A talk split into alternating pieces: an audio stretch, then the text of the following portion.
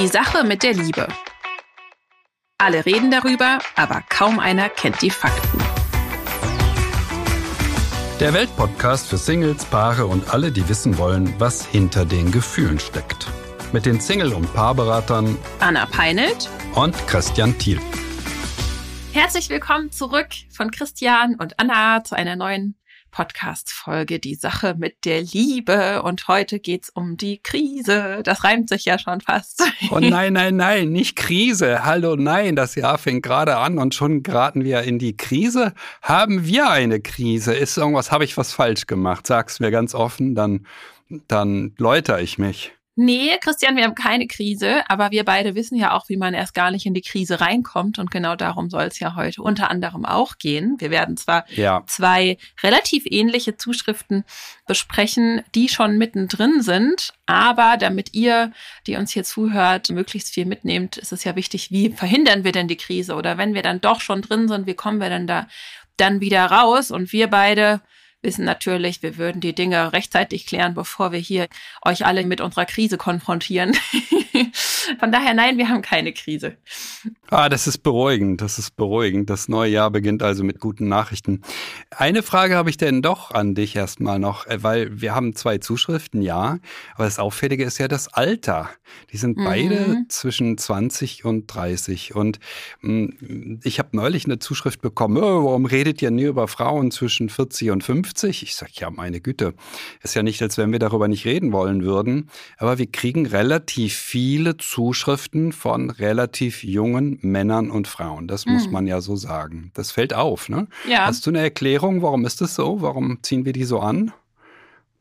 tja, es liegt vielleicht an meiner frischen jungen Art. Ich weiß es nicht. Hey, das war die Antwort, die ich hören wollte. Ja, das ist tatsächlich eine der beiden Vermutungen, die ich habe. Also es liegt nicht an mir, ja. Es liegt nicht an mir, an meinem gesetzten Alter. Aber ich vermute, es liegt tatsächlich auch an dir, ja. Ja, und das Zweite, was ich vermute, ist, es liegt am Podcast. Ich glaube, Podcast zieht junge Leute sehr magisch an. genau Mehr und als die. Und ich glaube, Mhm. was wirklich so in dieser Generation gerade stattfindet, ist immer mehr auch so ein Zuwenden zur Persönlichkeitsentwicklung, zum Fragen nach mehr, wie können wir uns entwickeln, was können wir aus unserem Leben machen. Es zählt nicht nur die Arbeit. Und so ein großes Interesse an persönlicher Entwicklung ist, glaube ich, einfach in diesem, in diesem Alter vorhanden, was ich auch super finde. Also ich würde das gerade an dieser Stelle auch mal, wir kriegen natürlich auch von Menschen jenseits der 30 Zuschriften, nur tatsächlich Ja. auch sehr viele in diesem Alter. Und das ist eigentlich auch sehr schön, dass wir sehen, hey, wir erreichen eigentlich alle Altersklassen und alle sind so interessiert und wollen an ihrer Liebe arbeiten. Und das ist ja das, was uns natürlich sehr gut gefällt, denn Ja. ist ja unser Thema.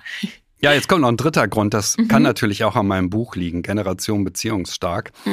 Mm, Daran mm, muss es eigentlich auch liegen. Es ist ja für die Jüngeren gedacht und die Frage, hm, kann es sein, dass die Jüngeren sogar eine wesentlich bessere Chance haben, eine gute Partnerschaft zu führen, weil sie eben erheblich mehr Wissen zur Verfügung haben und dieses Wissen aber, das müssen sie auch nutzen, sonst wird es nichts. Ja, also wer jetzt im jungen Alter schon unseren Podcast hört, der hat natürlich bessere Chancen für ein erfülltes Beziehungsleben. Ja, aber ich würde sagen, wir fangen mal direkt an mit unseren zwei Zuschriften. Mm, Ich starte mit Paula. Paula hat uns aus der Krise herausgeschrieben mit dem Betreff Ich kann nicht mehr. Die hat uns beide sehr betroffen gemacht, diese Zuschrift, und deshalb wollen wir sie auch heute thematisieren und ja, ihr möglichst viel mitgeben, sodass sie ihren Weg aus der Krise herausfindet.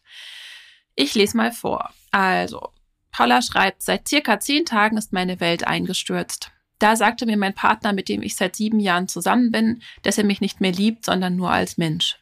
Für ihn ist die Beziehung vorbei. Ich kann das alles gar nicht verstehen. Es gab keine Anzeichen dafür. Ich bin 25 Jahre, er 27 Jahre alt. Vor gut einem Jahr sind wir in eine gemeinsame Wohnung gezogen. Wir haben auch viel weniger Sex als zuvor. Er möchte und ich möchte meist keinen, weil mir vorab die Gespräche fehlen. Angefangen hat es mit dem Hochzeitsthema vor zwei Wochen. Alle fragen uns bzw. ihn, wann es soweit ist. Diesen Druck möchte er nicht. Ich wünsche mir sehnlichst, ihn zu heiraten. An unserem Jahrestag sagte er, dass er mich jetzt nicht heiraten kann. In einem Jahr weiß er mehr, weil da mein Referendariat vorbei ist und ich davon sehr gestresst bin. Einen Tag später sagte er, dass er es gerade nicht mehr so fühlt. Und vor zwei Tagen sagte er, dass er mit dem Kopf sich schon länger von der Beziehung entfernt hat und mit dem Herzen seit einer Woche circa. Und dann fiel der Satz, dass er mich als Partnerin nicht mehr liebt. Ich möchte um die Beziehung kämpfen und wieder mit ihm glücklich sein. Er möchte es auch probieren, glaubt aber nicht, dass es nochmal so wird. Ich weiß einfach nicht mehr weiter. Könnt ihr mir bitte helfen? Ups. Ja, wir sind mitten in der Krise. Mhm. Mittendrin. Es ist auch eine sehr typische. Ne? Also ich höre das solche Geschichten oder ähnliche Geschichten sehr, sehr oft in diesem Ablauf auch. Ja. Einer zieht sich ein bisschen zurück und irgendwann fällt der Satz, ich fühle es nicht mehr so oder ich weiß nicht, ob ich dich noch liebe, ich bin unsicher. Das ist ein sehr typischer Ablauf, ja. Mhm. Bei einem ist dann der Vorhang sozusagen schon gefallen. Und jetzt ist Paula ja ganz überrascht davon, dass es eigentlich keine Anzeichen dafür gibt oder gab für diese Krise. Das sehen wir beide ein bisschen anders. Also beim Durchlesen dieser Zuschrift fallen mir jetzt direkt schon mal drei Krisenanzeichen auf. Ich weiß nicht, äh, Na, ob du noch mehr doch findest. gleich das erste. Ja. Ja. Aber das erste ist, seitdem wir in die Wohnung zusammengezogen sind, haben wir schon viel weniger Sex. So. Oh, das sind schon zwei. Ja. Für mich sind das schon zwei. Stimmt, du würdest jetzt sagen, das Zusammenziehen. Seit wir in die Wohnung gezogen sind, ist eine Krise. Zusammenziehen ist eine Krise und mhm. zwar fast immer heutzutage, weil es uns vor unglaubliche Hürden stellt. Wir müssen unser sehr individualistisches Leben viel stärker synchronisieren mit den mhm. Wünschen und Bedürfnissen eines anderen. Es führt fast immer zu Problemen. Ich erwarte also Probleme. Ja, das wäre für mich erstens. Mhm. Darüber haben wir ja auch schon mal eine Podcast-Folge gemacht. Also, wer da weiterhören will, einfach mal suchen. Genau, das zweite ist das mit dem Sex. Als drittes haben wir, ihr fehlen vorab die Gespräche um Sex haben zu können. Das heißt, für sie stimmt eigentlich auch schon was auf der, ja, auf der Nähe-Ebene nicht. Und dann ist sie äh, sehr gestresst. Also er wollte dieses Thema Heirat verzögern, weil sie geradezu gestresst ist. Das heißt ja, das ist ja so ein indirekter Vorwurf oder eine indirekte Ansage. Also so wie du gerade unterwegs bist, fühle ich es halt eigentlich auch schon nicht, weiter mit dir zu gehen, weil du gar nicht für mich präsent bist. Ich würde das mit dem Heiraten noch äh, bestärken wollen. Das mhm. ist ein weiteres Krisensymptom, wenn sie unbedingt heiraten will.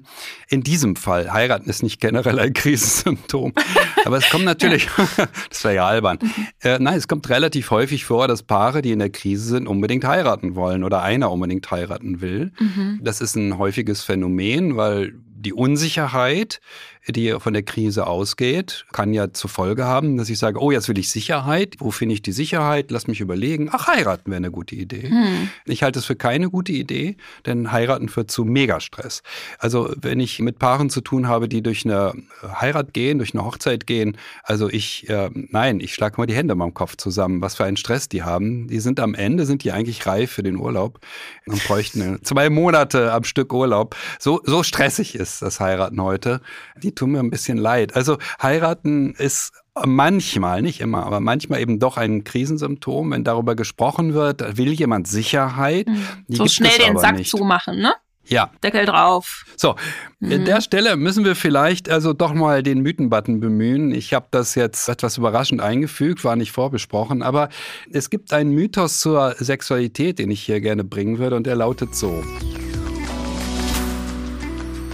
Wenn der Sex selten wird oder schlechter, dann hat das gar nichts zu besagen. Das ist ein sehr moderner Mythos und irgendwie habe ich den Eindruck, das ist bei Paula so, die denkt doch nur, ja, wir haben jetzt seit einem Jahr selten Sex, also was macht doch gar nichts, das ist doch nicht schlimm, äh, das ist doch äh, Mhm. Nein, Paula, das ist, das ist ein Krisensymptom. Ja. Ich sage mal, der Sex ist nicht das Feuer, sondern der Rauch. Ja? Mhm. Das Problem ist ganz woanders entstanden, in der gefühlsmäßigen Verbindung von euch beiden. Das sagt sie auch sehr schön, dass die nicht mehr so eng ist. Mhm. Sie fühlt sich nicht wahrgenommen in den Gesprächen. Es gibt zu wenig Gespräche. Am allereinfachsten ist es nicht immer, aber in vielen, vielen Fällen, ich schätze 80 bis 90 Prozent der Partnerschaften, Am einfachsten ist es, eine Krise zu erkennen daran, ob die Sexualität seltener wird oder in der Qualität deutlich schlechter empfunden mhm. wird. Ganz wichtig, dass du das jetzt bringst mit diesem Mythos. Also da kann man sagen, das ist also absolut nicht wahr. Wie du schon gesagt hast, das ist ein Krisensymptom und das ist eben auch nicht Sex mit Sex oder Sex mit ausgefallenem Sex sozusagen zu retten ist. Da kommen wir dann später im Verlauf der Sendung noch drauf zu sprechen, sondern es ist ein Symptom.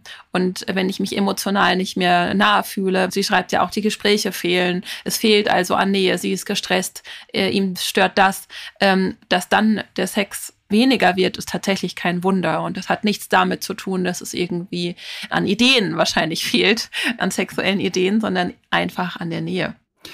Das ist ja unsere Kernidee, die wir immer wieder vertreten. Und da sind wir sozusagen auf der Höhe der Zeit, auf der Höhe der Wissenschaft. Das, was die meisten auch Sexualtherapeutinnen und Sexualtherapeuten heute sagen.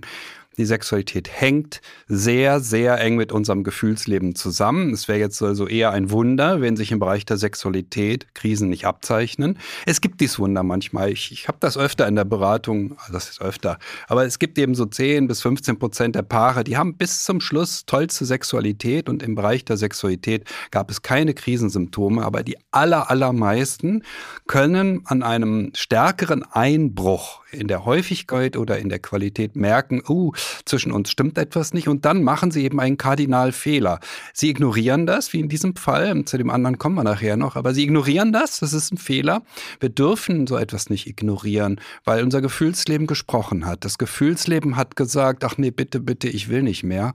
Und wenn sie diesen Mann immer wieder von sich stößt, ich will das gar nicht kritisieren, weil sie hat ja Gründe dafür, aber was soll denn jetzt passieren, außer dass er sich äh, ja, weggestoßen fühlt.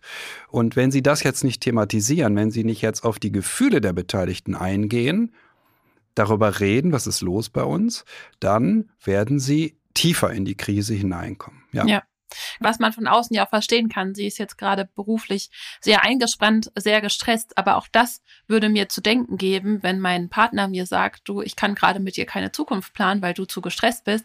Das heißt ja, ich ich priorisiere gerade meine Arbeit so viel höher, dass gar kein Raum für die Partnerschaft mehr da ist. Und was wir auch immer wieder sagen ist, ihr müsst einander, das heißt nicht immer quantitativ, aber qualitativ zur Nummer eins machen. Ihr müsst Freiraum für die Liebe schaffen, auch wenn eine stressige Phase da ist. Es kann nicht immer erst der Platz für die Liebe gemacht werden, wenn die Katastrophe schon gekommen ist, sondern das ist eine Alltagssache, die Liebe zu pflegen und sich wirklich einander zuzuwenden. Und das kann man nicht auf ein Jahr später verschieben. Das ist auch so eine Idee von beiden. Naja, wir lassen das jetzt mal hier noch, diese Liebe, diese Beziehung, wir überlassen die sich selbst ein Jahr lang und dann schauen wir mal, was wir dann damit machen. Das geht so eben auch nicht, ja. Und ihr Freund, das ist ja auch so ein neuer Begriff. Mittlerweile gibt's ja nicht mehr nur die Midlife Crisis, sondern auch die Quarter-Life Crisis. Ne?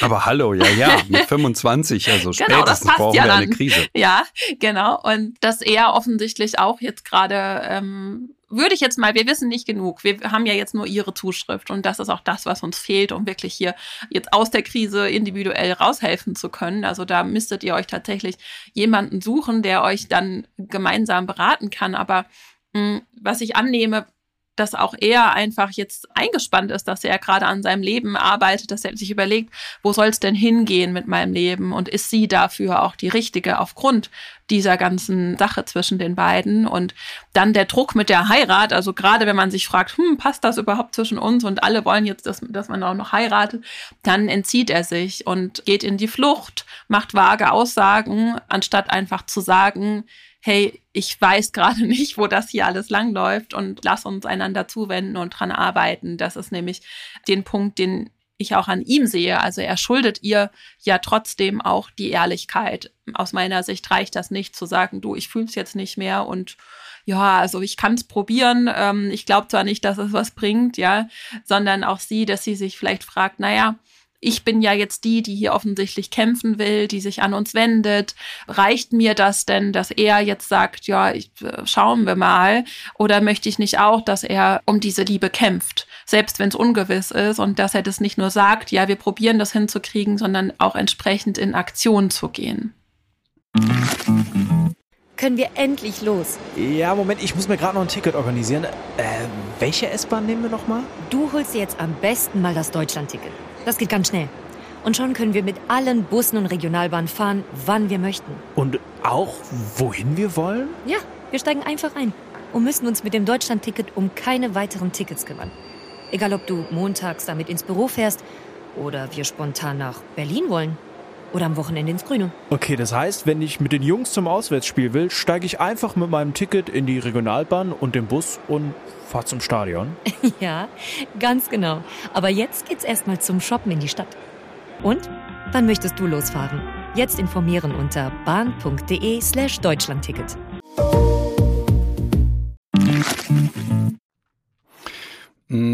es gibt eine relativ hohe Wahrscheinlichkeit, dass die beiden auseinandergehen. Das muss ich jetzt in aller Ehrlichkeit sagen. Das wird jetzt Paula nicht so begeistern, aber ich, ich mache mhm. gleich noch den positiven Schwenk und den positiven Abschluss. Denn sie sind zusammengekommen, da war sie 18. Sie sind sieben Jahre zusammen. Äh, diese Beziehungen halten heute oft bis in die Mitte der 20er oder ins Ende der 20er und dann kommt eine neue. Das ist leider so. Und viele wünschen sich Konstanz. Ja, das kann ich verstehen, aber dieses Leben heute bringt so viele Umbrüche mit sich zwischen dem 20. und 30. Lebensjahr, dass wir akzeptieren müssen, dass wir uns dabei aus dem Auge verlieren können. Jetzt kommt der positive Schwenk, weil ich aus diesen Zeilen entnehme, dass hier hm, ich habe ja Paula mehr oder weniger den Blindflug unterstellt, ja. Also sie ist ja, oder du auch, ein Jahr blind geflogen. Mhm. Gedacht, ach, das wird schon, ist doch nicht schlimm. Man kann doch ein Jahr lang hm, Riesenprobleme haben. Denn es ist ein Riesenproblem, wenn eine Frau Gespräche braucht und ein Mann mehr auf die Sexualität setzt und sie nicht zueinander finden, dass sie mehr Gespräche führen und mehr Sex haben. Das Positive, um dies nochmal zu wenden, ist, dass ich den Eindruck habe, die beiden sind sich echt total ähnlich. Weil sie haben beide das Falsche getan. Er hat so getan, als wenn es das Richtige wäre, seine Zweifel nie auszusprechen. Entschuldigung, er ist das Falsche, kann man ihm jetzt nur deutlich sagen, ist wirklich die falsche mhm. Lösung. Und sie hat es geschafft, es ein Jahr lang nicht zu bemerken, wie unglücklich er damit ist. Mhm. Also Entschuldigung, meine Güte, mir bleibt ja der Atem stocken, ja, wenn ich jetzt ein Jahr lang nicht bemerke, wie unglücklich meine Frau ist. Hossa, also was soll denn jetzt passieren? Dann kriegen wir eine Krise. Natürlich ist das so. Hm, das, was mich optimistisch stimmt, ist, dass sie das beide, sie haben beide den gleichen Fehler gemacht, vermutlich. Und deshalb haben sie äh, möglicherweise auch eine Chance. Aber sie müssen sehr, sehr offen reden. Das heißt, sie müssen einfach über ihre Gefühle reden. Sie muss ihn fragen, wie hat sich das entwickelt? Wie war das für dich? Ach so, das war so für dich so schrecklich schlimm, immer zurückgewiesen zu werden in der Sexualität. Sie muss von mhm. ihren Gefühlen reden. Es gibt nun die Gefühle der Beteiligten und die Gefühle dieser beiden Menschen berühren sich jetzt seit vermutlich einem Jahr nur noch viel zu selten, weil das Zusammenziehen steht im Vordergrund, weil der Stress mit dem Referendariat steht im Vordergrund und, und, und.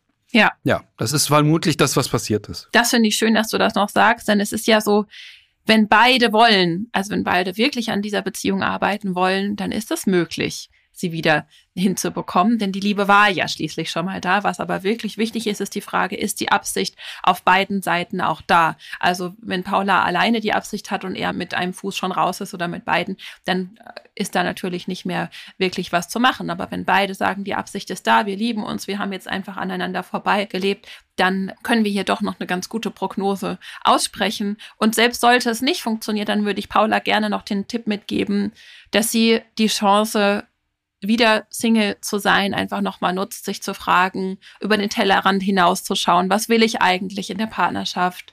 Ist er denn überhaupt wirklich auch der Richtige für mich, weil wir sehr früh zusammengekommen sind? Oder war er der Richtige für mich? Oder mache ich das Ganze hier nur aus der Angst heraus, ihn jetzt nicht zu verlieren und mit allen Mitteln an ihm festzuhalten? Was möchte ich eigentlich wirklich? Und sich dann wieder, und dazu haben wir ja auch schon einige Folgen aufgenommen, wieder nochmal du bist noch jung, dir stehen noch alle Wege offen, alle Türen, da nochmal neu anzufangen. Aber wenn ihr das beide wirklich wollt, wünschen wir euch alles Gute und da gibt es Mittel und Wege, das auch möglich zu machen. Denn das Wichtigste, was am Ende immer zählt, ist die Absicht und die muss natürlich auf beiden Seiten da sein. Das hast du schön gesagt. Dann machen wir weiter mit die zweite Ehekrise? Nein, nicht Ehekrise, sie sind ja nicht verheiratet, aber die, die zweite, zweite Quarterlife-Krise. Quarterlife, ähm, ja. Ja. Die zweite Zuschrift ist von Frauke. Ich lese sie mal vor, ja. Mhm.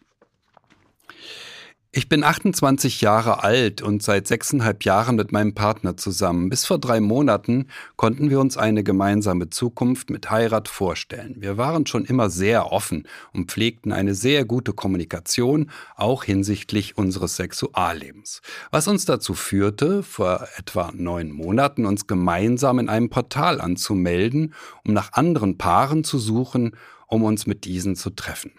Dabei waren die Regeln immer klar. Kein Partnertausch, kein Sex mit anderen, alles wird abgesprochen. Das klappte immer sehr gut. Wir kennen uns lange und merken, wenn der Partner oder der Partnerin etwas nicht gefällt. Vor drei Monaten hatten wir Kontakt mit einem Paar, mit dem wir uns auch öfter getroffen haben. Mein Partner begründete dort zum ersten Mal sein Interesse an der anderen Frau. Soweit war das für mich okay, da es einfach um Sex ging und klar war, dass ich jederzeit meine Grenzen aussprechen konnte. Die beiden haben nie miteinander geschlafen. Es spielte sich alles zu viert ab und war lediglich Küssen und ein bisschen Fummeln. Die beiden fingen allerdings an, privat miteinander zu schreiben, zu telefonieren, sich zu treffen und verbrachten sehr viel Zeit miteinander, übernachteten bei dem jeweils anderen und fuhren für eine Nacht sogar weg. Ich war immer mehr alleine und fühlte mich vernachlässigt. Nach einem weiteren Vorfall, er wollte bei ihr übernachten, sagte ich ihm klipp und klar, dass das so nicht mehr weitergehen kann. Anschließend sagte ich, dass wenn wir unsere Beziehung weiter glücklich führen möchten, er den Kontakt zu ihr abbrechen muss. Er entschied sich für mich und bekundete mir seine Liebe. Seitdem ist es leider nicht viel besser geworden. Es geht ihm schlecht. Er distanziert sich von mir. Er redet mit mir nicht darüber, obwohl ich durchaus sage, dass ich für ihn da bin. Er scheint Liebeskummer zu haben und ich weiß nicht, wie ich damit umgehen soll. Ja, also noch ein Paar, was ähnlich lange zusammen ist, was ich bis vor kurzem noch vorstellen konnte zu heiraten was jetzt mitten in der Krise steckt. Hier nochmal speziell auf das Sexleben natürlich ausgerichtet. Also ich frage mich auch hier, ja, weil das wirkt ja so, ach, es war alles super prima und jetzt haben wir uns da halt in diesem Portal angemeldet und seitdem ist alles, äh, ja, ist in die Brüche gegangen. Er hat sich verliebt und naja, und ich würde jetzt erstmal fragen, warum wolltet ihr denn überhaupt in dieses Portal? Also ja. da mhm. ist es ja nicht so, dass das jedes Paar macht. Also ich mache das nicht, nehme ich an auch nicht. Ähm, und es scheint euch ja irgendwas gefehlt zu haben, was ihr dachtet, euch mit anderen Paaren holen zu können. Und ganz klar schon mal vorab sei gesagt, Swingern rettet nicht eine Beziehung. Ja, in meinen Augen ist das Kamikaze. Aber es war die ursprüngliche Absicht hinter dieser Idee. Ja, habt ihr das auch zu Ende gedacht? Also man macht sich ja als Paar eigentlich auch selbst obsolet, indem man sich darauf hintrainiert, andere Paare zu brauchen, um selbst miteinander Sex haben zu können oder um das irgendwie besonders aufladen zu können. Daher die Frage, warum, warum habt ihr das getan? War da nicht doch einfach auch schon eine Krise am Start? Mm sie fragt ja auch so ein bisschen, ja, was ist denn jetzt mit ihm? Und hm, das, was mit ihm ist, lässt sich ja ziemlich klar sagen. Und vielleicht wäre er ja auch in der Lage, es auszudrücken. Er hat sich verliebt, ja. Mhm. Und jetzt hat er Liebeskummer. Er hat sich in diese Frau verliebt. Und wenn er das getan hat und mit dir zusammen ist, Frauke, dann hat in eurer Partnerschaft in der Vergangenheit etwas gefehlt. Und mhm. ihr habt es aber nicht bemerkt. Wenn in einer Partnerschaft was fehlt, dann gibt es eine Fülle von Möglichkeiten, was wir tun können. Und eine der Möglichkeiten, die sich anbietet, ist, hm, die ich immer wieder in der Beratung auch habe, das, was du Swingern genannt hast. Also, die gehen in den Swingerclub, die äh, müssen sich dringend Sextoys kaufen, die müssen, irgendwas müssen sie machen im Bereich der Sexualität. Sie versuchen jetzt also im Bereich der Sexualität für mehr Anregung zu sorgen. Und in der Regel bedeutet das nichts anderes als, ja, hm, eigentlich hätten wir mal anfangen müssen, über unsere Gefühle zu reden. Mehr mhm. darüber zu reden, was uns beschäftigt, was uns vielleicht auch trennt, was uns fehlen könnte in der Beziehung. Ja, das ist traurig, das zu hören, so äh, von dem Ablauf her. Mhm. Es ist interessant, dass sie das so betont, dass da ja nichts war. Er hat nicht mit ihr geschlafen. Ja, mir ist das völlig egal, ob er mit ihr schläft mhm. oder nicht. Ja, auch wenn er nie mit ihr schläft, auch wenn er nur mit ihr übernachtet und nur pausenlos mit ihr telefoniert. Ja, hoppla, was ist denn das? Ja, das ja. ist Untreue, emotionale ja. Untreue. Er ist an diese Frau inniger gebunden als an dich. Das fühlt sich nicht gut an. Ja, klar, das ist eine Form der Untreue, auch wenn er niemals Sex mit ihr hatte. Ja, und sie sagt ja, er hat schon direkt sein Interesse an dieser Frau bekundet. Und das war für sie aber okay, weil sie jederzeit ihre Grenzen aussprechen könnte, hätte können. Und ich frage mich jetzt ja, aber wo sind denn deine Grenzen? Also warum hält sie das so lange überhaupt aus? Ja, wieso guckt sie dazu, wie er sich ganz offensichtlich in eine andere Beziehung begibt? Also das ist ja schon so ein, das ist ja schon so ein Anwandlungsverhalten oder eigentlich schon, er fährt ja zweigleisig mit einer anderen Frau, also bei einer anderen Frau zu übernachten, mit der über Nacht wegzufahren, zu telefonieren, das ist ja alles nicht normal. Und das ist natürlich schwierig. Also er ist jetzt schon verliebt. Das wissen wir alle. Wenn es mal funkt, dann funkt's. Und dann sich jetzt das sozusagen auszureden, das ist natürlich eine Herausforderung für ihn, sich da jetzt abzuschirmen und zu sagen, ach Frauke, jetzt bin ich wieder mit dir zusammen, alles super. Und sie hilft ihm noch dabei. Das finde ich auch. Also verfahrene Situation, würde ich mal sagen. Oh nein, nein, ich muss jetzt den Optimismus retten. Ich würde nicht gern tauschen. Ich bin auch optimistisch, aber ja ist es schwierig für Frauke. Das kann ich mir sehr gut vorstellen. Ja, trotzdem möchte ich ein bisschen die Kirche im Dorf lassen. Also, falls irgendjemand hier zuhört und glaubt, das sei sehr ungewöhnlich oder unnatürlich oder ein, ja, ein Hinweis darauf, dass er sich trennen muss, weil er sich in jemand anderen verliebt, dann kann ich nur sagen, das ist Quatsch.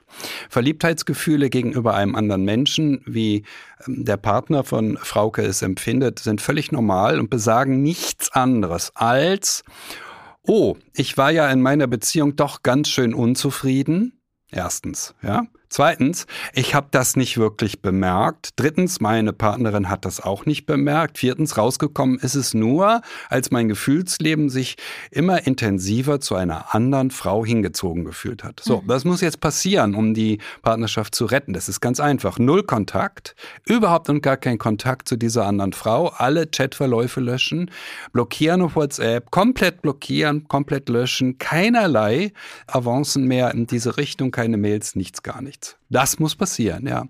Mhm. Nur wenn er das macht, gibt es eine gewisse Chance, dass die beiden ihrer Partnerschaft wieder Stabilität geben können.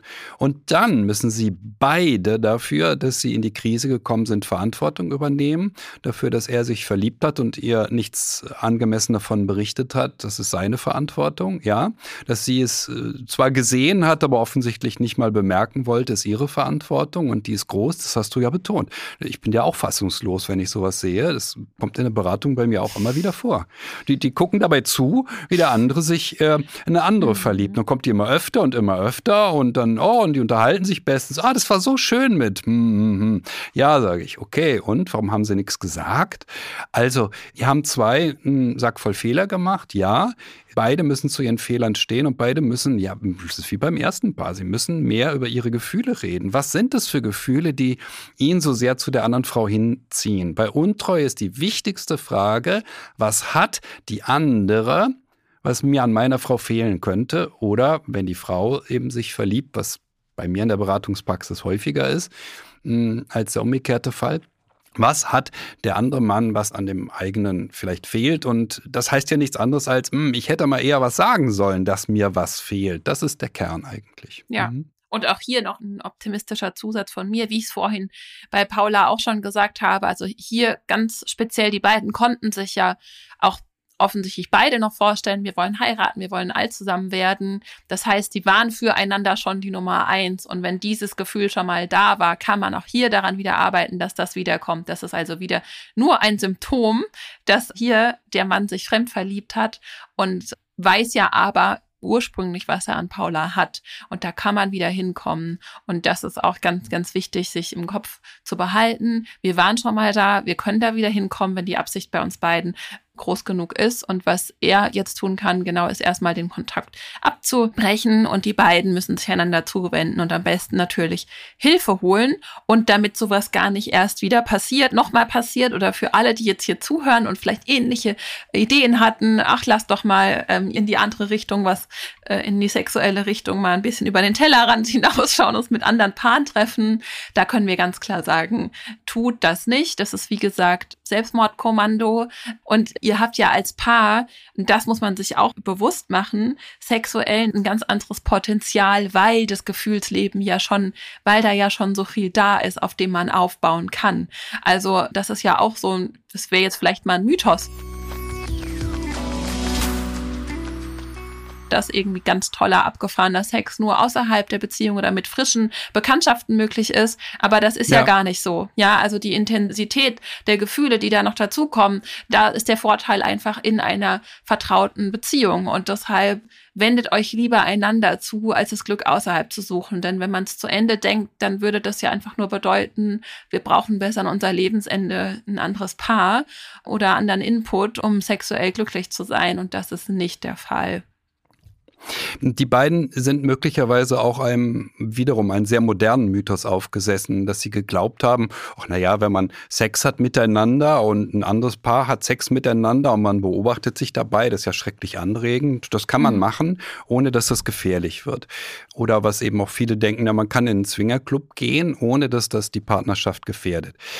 Hm, ja, möglicherweise kann man das. Es geht auch gar nicht um moralische Fragen, darf man das oder darf man das nicht? Natürlich darf man das. Die Frage ist, ob nicht schon die Intention, lass uns in den Swingerclub gehen oder lass uns mit anderen Paaren treffen, eigentlich darauf hindeutet, dass das Paar gewisse Dinge aussprechen müsste im emotionalen ja. Bereich, also mehr miteinander reden möchte. Das ist das eine. Und jetzt kommt das zweite. Ja, dieses Paar tut dann auch ein bisschen so, als sei Sex so eine Art, naja, das ist so wie, als wenn ich mich hier irgendwo am Bein kratze, weil da juckt es. Ja, das ist einfach so eine körperliche Angelegenheit. Nein, das ist es nicht. Es ist eine zutiefst emotionale Angelegenheit. Ich kenne das von der Kollegin hier, Anmalene Henning, die sagt dann, naja, also Leute, wenn ihr schon in den Swingerclub geht, dann befolgt bitte folgende Regel, ja. Zumindestens die Frau, niemals öfter als einmal Sex mit einem anderen Mann, weil ab dem zweiten Mal besteht die Gefahr, dass sie sich verliebt. Ja, was glaubt ihr, wie oft ich die Geschichte schon in der Beratung gehört habe? Wir sind in den Swingerclub gegangen und dann, äh, ja, was soll da passieren? Sie hatte mehr als zweimal Sex mit dem gleichen Mann und hat sich mhm. in den verliebt. Das ist mhm. eben so, ja. Mhm. Sexualität ist für Bindungen da und mhm. äh, das ist das Gefährliche auch an dem, was dieses Paar hier macht. Es lagert die Sexualität teilweise aus in der Öffentlichkeit mit einem anderen Paar, weil das auch so anregend sich anfühlen kann. Ja, aber es birgt die Gefahr, dass sich einer in den anderen verliebt. Es hätte auch Frauke sich in den Mann verlieben können. Ich halte es auch für, für, wie gesagt, bei mir kommt das häufiger vor, dass die Frauen untreu werden, emotional untreu und oder sexuell. Hm, also die Gefahr ist einfach so groß, dass wenn wir so etwas tun, dass es nicht gut geht, sondern dass genau das passiert, was hier passiert ist. Also ich kriege oft den Vorwurf, ich sei so schrecklich konservativ in meinen Ansichten. Ich sage, Leute, ihr dürft alles machen, das ist ja erlaubt.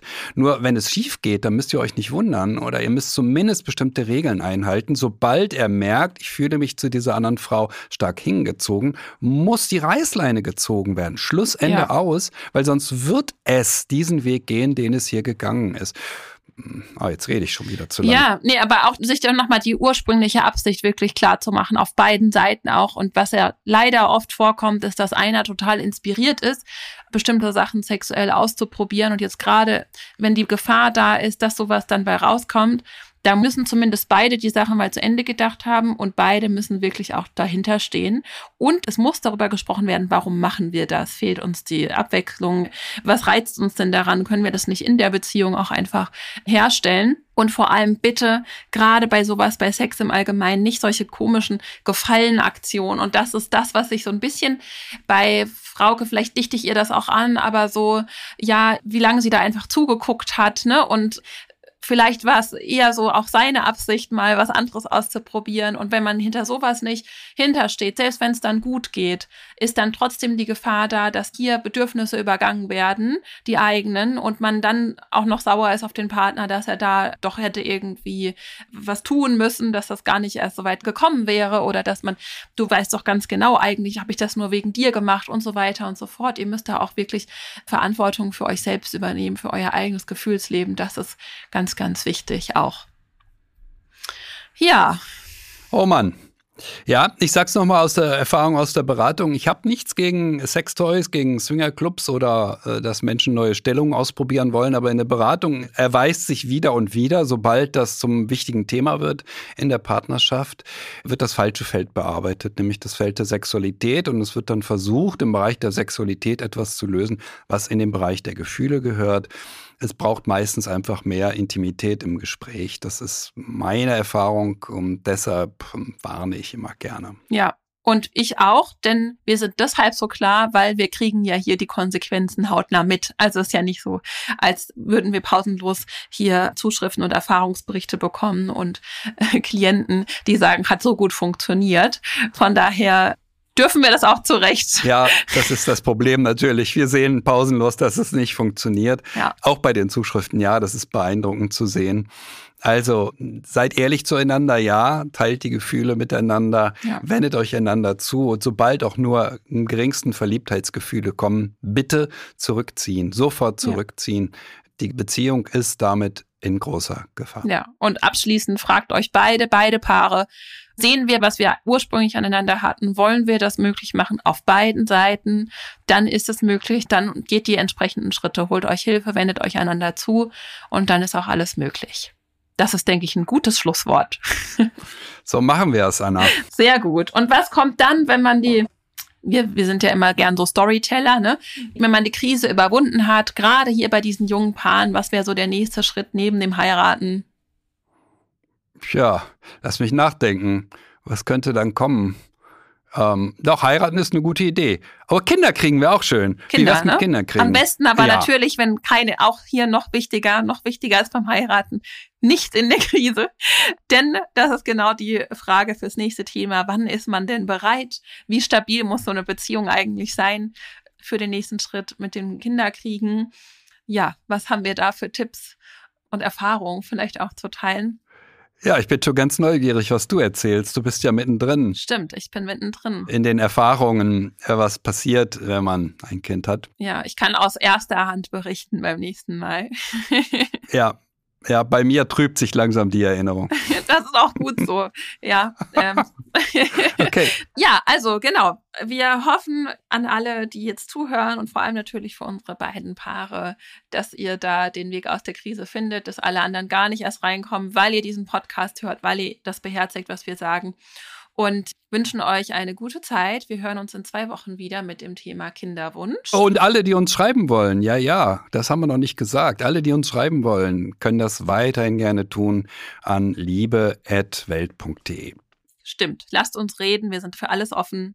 Kritik, äh, Zuspruch, Wünsche. Äh, nein, nein, ich will nur Zuspruch hören. Okay, ich bin ja auch so, lass uns äh, auch Nein, mal, Kritik ja. ist in Ordnung. Ja, ja. muss auch. Muss Nein, wir auch freuen passieren. uns wirklich sehr auch über positive Rückmeldungen. Wir kriegen die ja immer wieder. Ich habe gerade alle Folgen durchgehört. Das hören wir immer wieder, diesen Satz. Das macht uns natürlich schon froh, dass wir hören, wie gut es anderen mit diesem Podcast geht. Ja, super schön. Vielen Dank für eure Treue und bis zum nächsten Mal. Alles Liebe. Ja, dann Christian. Und Anna. Bis dahin.